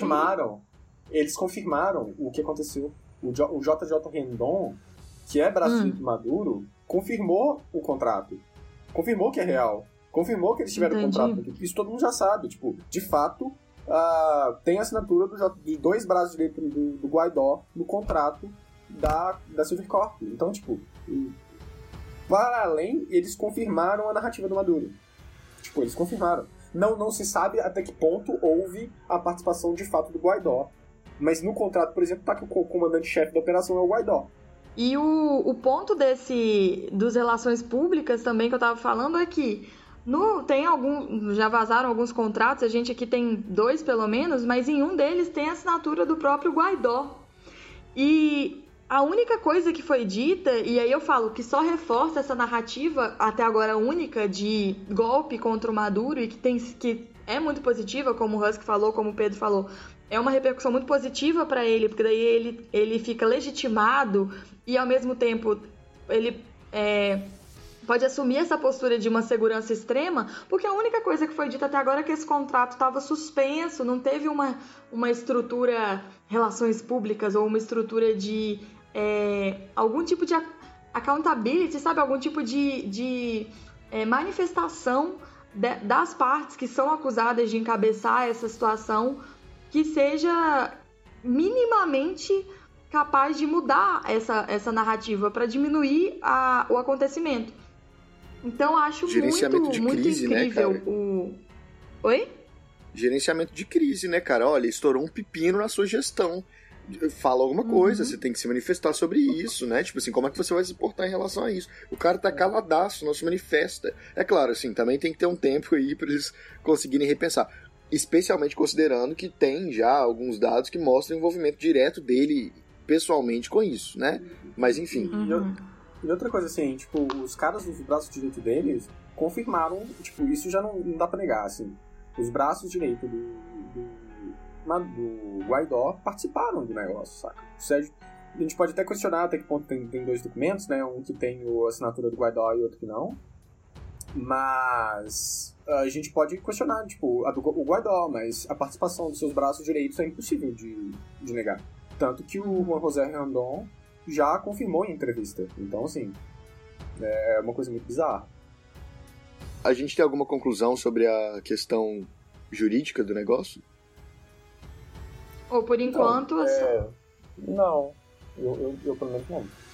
Desculpa, É, eu também não, porque até agora tudo que eu sei é que o Ministério Público é, da Venezuela tá va- vai ajuizar, né? Vai, vai denunciar esses contratados, que foi o que eu li de última coisa. Mas que, como ainda está em processo de investigação, até que haja uma manifestação de, de algum organismo internacional ou que apareça alguma relação que seja internacional mesmo, tipo assim, que vincule o Trump, senão é tudo uma questão interna. Então o Ministério Público mesmo que resolve. Cara, que loucura, né?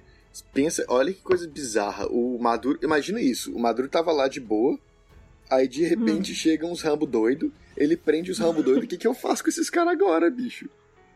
Que, que eu Não, deve estar doido? um processo de investigação, interrogação, interrogação, ó, interrogatório, um negócio louco. É, não, Ai, lembra bicho. que esses caras, eles não necessariamente eles estão. Tipo, isso que é mais bizarro. Por exemplo, eles não necessariamente eles expo- eles estão. ah, eles são considerados combatentes, né? Tipo, eles não têm direito, eles não são prisioneiros de guerra propriamente ditos, assim. E eu acho que isso pode Uhum. ser aquela coisa. Isso agora tá na mão da, da Venezuela, né? Da, bom, do Maduro, né? Exatamente. O Maduro que vai É. escolher como é que esses caras vão ser tratados. Não o Maduro, a pessoa Maduro, né? A instituição, o governo Maduro. Que vão escolher como é que esses caras vão ser tratados. Porque se quiser virar e falar assim, não, isso aqui é prisioneiro de guerra, porque eles entraram aqui e vão bater o pé e vai ficar assim. Se virar e falar assim, não, eles são civis, porque eles não são de nenhum exército formal. Então eles vão ser presos e vão pagar uma multa. Vai ser isso também. É, tipo, é. Enfim. Foi brincar na, na Grey Zone, acabou se fudendo, que agora é ganha-ganha pro lado do, do, do Maduro, né? Ou seja, pessoas, se vocês forem dar golpe em outros países, não façam como ao Civil War. Não deem golpe em outros países achando que vocês são um Rambo. Entendeu? Essa é a minha dica de hoje.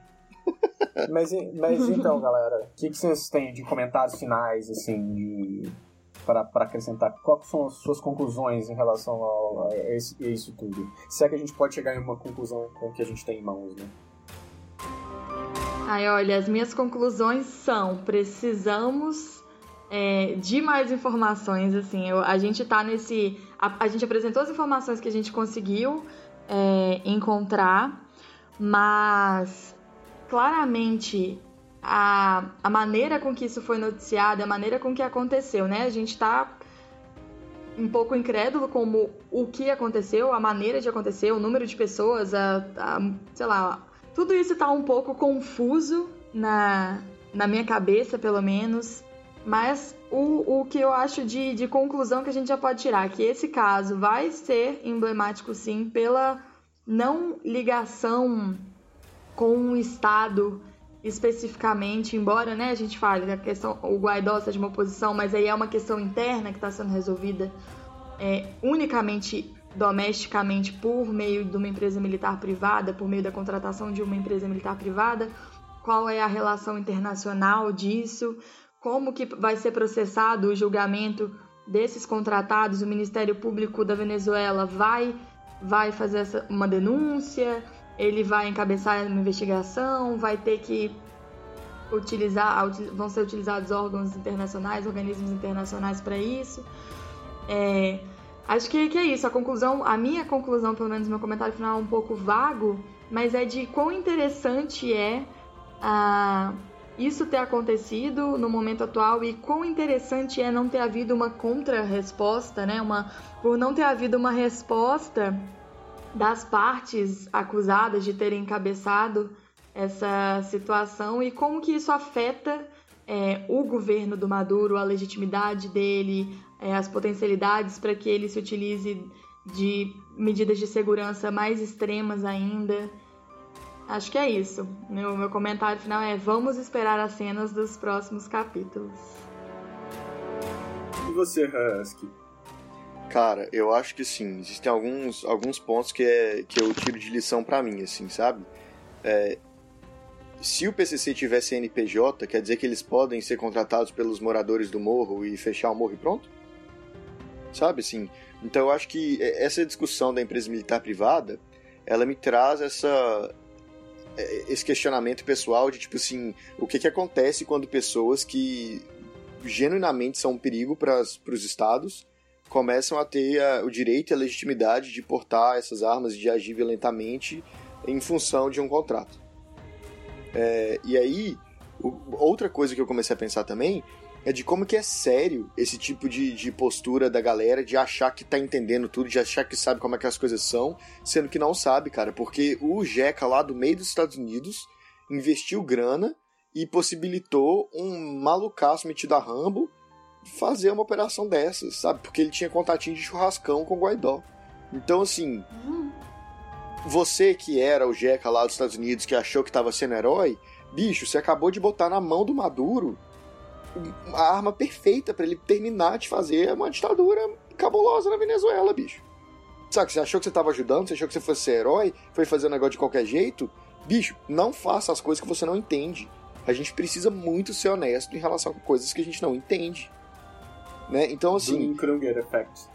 é, total Dunning-Kruger, cara. Total Dunning-Kruger. Então, eu acho que tem essa questão.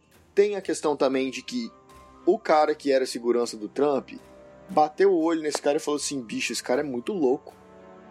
Sabe? E eu acho que sim, gente, o cara que é segurança do Trump, ele tem que ser muito doidão também, né? Sabe? Assim, muito competente, uhum. obviamente. Mas esse, os apoiadores do Trump são muito sem noção, de forma geral. Porque nem o argumento não faz sentido mais. Fez sentido em algum momento, ok. Mas assim, você é uma pessoa que tá lutando contra o comunismo, você é uma pessoa que tá nessa onda neoconservadora aí, esses caras aí, tá tudo bem, tem argumentos que fazem sentido, tá ótimo, existe uma posição legítima, a direita não é uma coisa que tem que ser eliminada da face da terra, são posturas que em vários momentos elas fazem sentido e dá para se debater muita coisa. Outras coisas, bicho, não dá. Tem coisa que as pessoas simplesmente estão erradas. Então você querer entrar, meter o Rambo lá para tirar o Maduro do poder daquele jeito, vai dar merda. Então tem coisas que você tem que aceitar que você tá errado.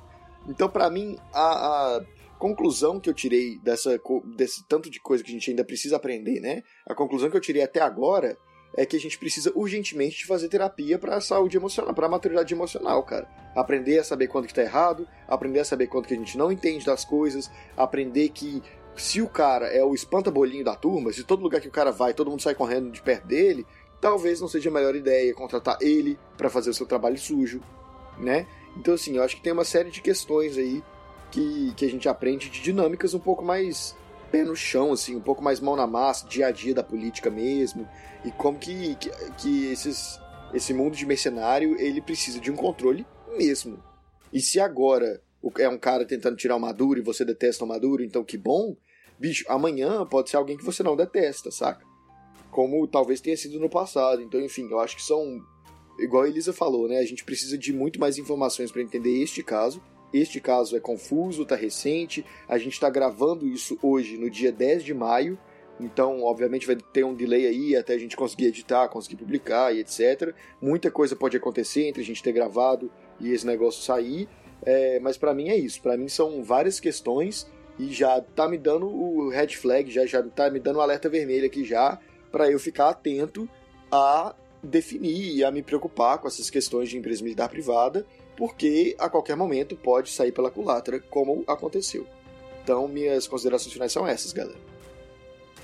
Uh, em relação a mim, eu, eu tô com vocês, assim. Só sei que nada sei desse caso. É uma coisa muito bizarra, muito nova, acabou de acontecer. Uh, com informações truncadas, tem muitas perguntas e poucas respostas para tudo. Então, uh, de fato, a gente não tem como saber o, que vai dar. E quando a gente publica esse episódio, uh, várias coisas já podem estar respondidas. Né?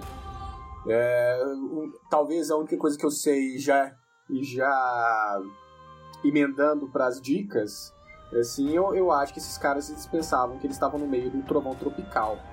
Aquele filme lá de 2008 do Ben Stiller com o Robert Downey Jr. Jack Black, saca? Que eles vão fazer uma guerra, um filme sobre a guerra do Vietnã. eles são jogados no meio da selva com as câmerazinhas lá e tal. E é isso que esses caras queriam, velho. Lembrando que o contrato tinha coisa de câmera, de documentário, é isso que eles queriam fazer, velho. Então, talvez nem. Eles não queriam nem ser Rambo, eles queriam ser. Era trovão tropical. E fica aí uh, a minha dica, né? Uh, já aí pra esse episódio, Trovão Tropical. Filme muito bizarro, assim. E que tem tudo a ver com esse caso aí do, da Silvercorp. Meu Twitter é Pedro Underline de Rocha. Quem quiser, me segue aí. E vamos, vamos debater, vamos discutir. Se tiverem uh, informações novas em relação a esse caso, me marquem. Uh, e, e é isso aí, galera. E você, Elisa? Quais são suas dicas aí dessa semana?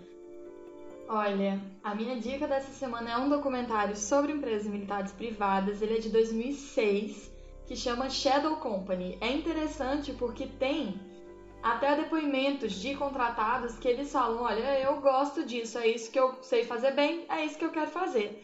E é de uma maneira muito é, genuína, assim. Na, na minha visão, eu lembro de ficar meio chocada da pessoa basicamente falar que quer viver uma guerra, a vida dela, quer que a vida dela seja uma guerra, mas é, achei interessante, dá para entender como é que funciona. Óbvio que tem umas, uns pontos que são um pouquinho embelezados, né? Basicamente assim, você quer ser um James Bond? Uma empresa militar privada vai te acolher? E não é, né? Um, uma coisa dessa finesse, dessa, dessa, dessa estrutura bonitinha que a gente vê em filme. Então eu recomendo esse documentário. Para além disso, eu recomendo também que vocês me sigam nas redes sociais, em que você me encontra tanto no Twitter quanto no Instagram e até no TikTok, gente. Mas no TikTok não vale a pena não, porque é só vergonha. Arroba Bertila Elisa. Vai estar também na descrição do vídeo, porque Bertila tem dois L's, mas vale a pena seguir. E eu tenho, deixo também aqui uma, uma pergunta se é vocês têm interesse que a gente faça um follow-up dessa situação, se daqui há um tempinho, quando a gente tiver mais informações, que a gente faça uma retomada dessa nossa discussão com os novos fatos. Comenta aí pra gente no Twitter, ou então manda pra gente nas redes sociais, que ia ser muito legal a gente fazer o acompanhamento desse caso. Uh, e você, Husky? Então, galera, eu vou começar com o Jabá, porque é mais legal do que né, terminar com dica é mais negócio, né? É, o meu Twitter e meu Instagram é flipsimone. É, e eu tenho um. Eu, se vocês não cansaram de ouvir minha voz nesse podcast, eu também tenho outro podcast que chama Mundo Aberto. É, vocês podem procurar Press Start 2 no Apple Podcasts, no Spotify e, enfim, em todos as, os, os, agregadores de podcast aí. E o Mundo Aberto é uma, um podcast dentro do podcast. E a gente fala sobre jogos. Frequentemente a gente está comentando assuntos como o de hoje é, de empresa militar privada especificamente não comentamos, mas a gente tem outros assuntos que podem ser relacionados que eu acho que vocês podem gostar. Isso tudo, obviamente, se vocês não tiverem ficado é, roucos de ouvido com a minha voz. eu queria indicar para vocês uns filmes e umas séries interessantes. A primeira série que eu queria indicar é The Americans. É uma série, se eu não me engano, da Amazon, que é muito, muito boa. É um casal de espiões soviéticos infiltrados nos Estados Unidos. E ele fala muito dessa inteligência clássica dos anos 80, e eu acho que é muito interessante para a gente conseguir perceber como é que são as relações. É, como seria possível, por exemplo, ter um uma operação dessa que tem como chefe o Guaidó, mas que não foi. que, que ele não está sabendo nada disso. Né, assim, como que não é uma coisa tão louca, e enfim. No, nesse caso ele assinou, então é, é outra conversa. Mas eu acho que dá uma profundidade maior nessas questões. Tem o filme Lord of War, que é com Nicolas Cage. Nicolas Cage. Cage. que é com Nicolas Cage. É, tem o filme Lord of War, que é com Nicolas Cage. E eu detesto ele. Eu odeio Nicolas Cage. Mas, odeio sim, gente. Eu não odeio a existência dele, não. Eu detesto o trabalho dele. Eu não acho ele um bom ator. Mas é, eu também não sou crítico de cinema e o filme me divertiu, o filme abordou várias questões e é interessante a gente poder perceber como que a gente tem na nossa cabeça que é, guerra, Estado, empresa militar privada, a gente vai direto para a cabeça do é, Estados Unidos e América Latina e etc.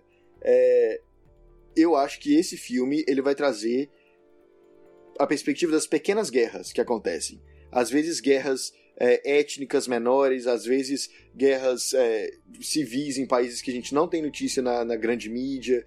Então, assim, é muito interessante a gente poder ver esse filme com essa perspectiva de onde nestes lugares que empresas militares privadas iam estar tá fazendo a diferença, e aí trazer também uma perspectiva de o que, que é essa coisa do mercado de armas, contrabando de armas, enfim. Tudo isso está sempre muito ligado. Aliás, em relações internacionais, tudo está sempre ligado o tempo inteiro. Por último, tem um filme que chama The Green Prince, que é um filme documentário, mais ou menos. É uma operação do. da. do Mossad, da, da agente de inteligência do, de Israel, que conseguiu recrutar o filho de um dos chefes das principais organizações de oposição. E aí eu vou deixar o, a definição de terrorismo por conta de quem assistiu o filme.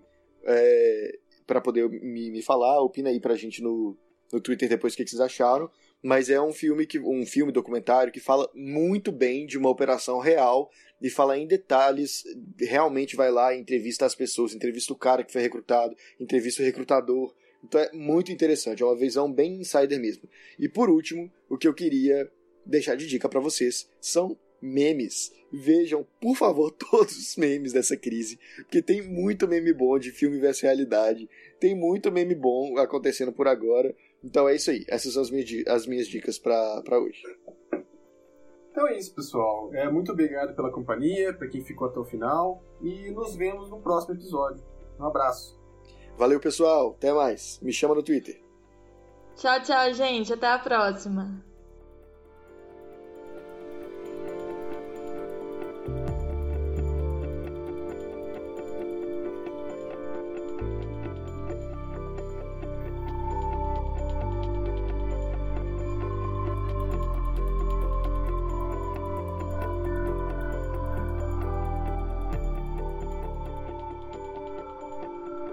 Cara, eu fiquei me segurando muito pra não rir de Nicolas Cage. Cara, Nicolas Cage. O, o Felipe tentando falar depois e eu não conseguia parar de rir. Eu tentando rir em silêncio porque eu precisava ouvir. Meu Deus, sofri muito. Eu fiquei só quando você ri, só no ar seco, tipo, meio assim eu tava sofrendo.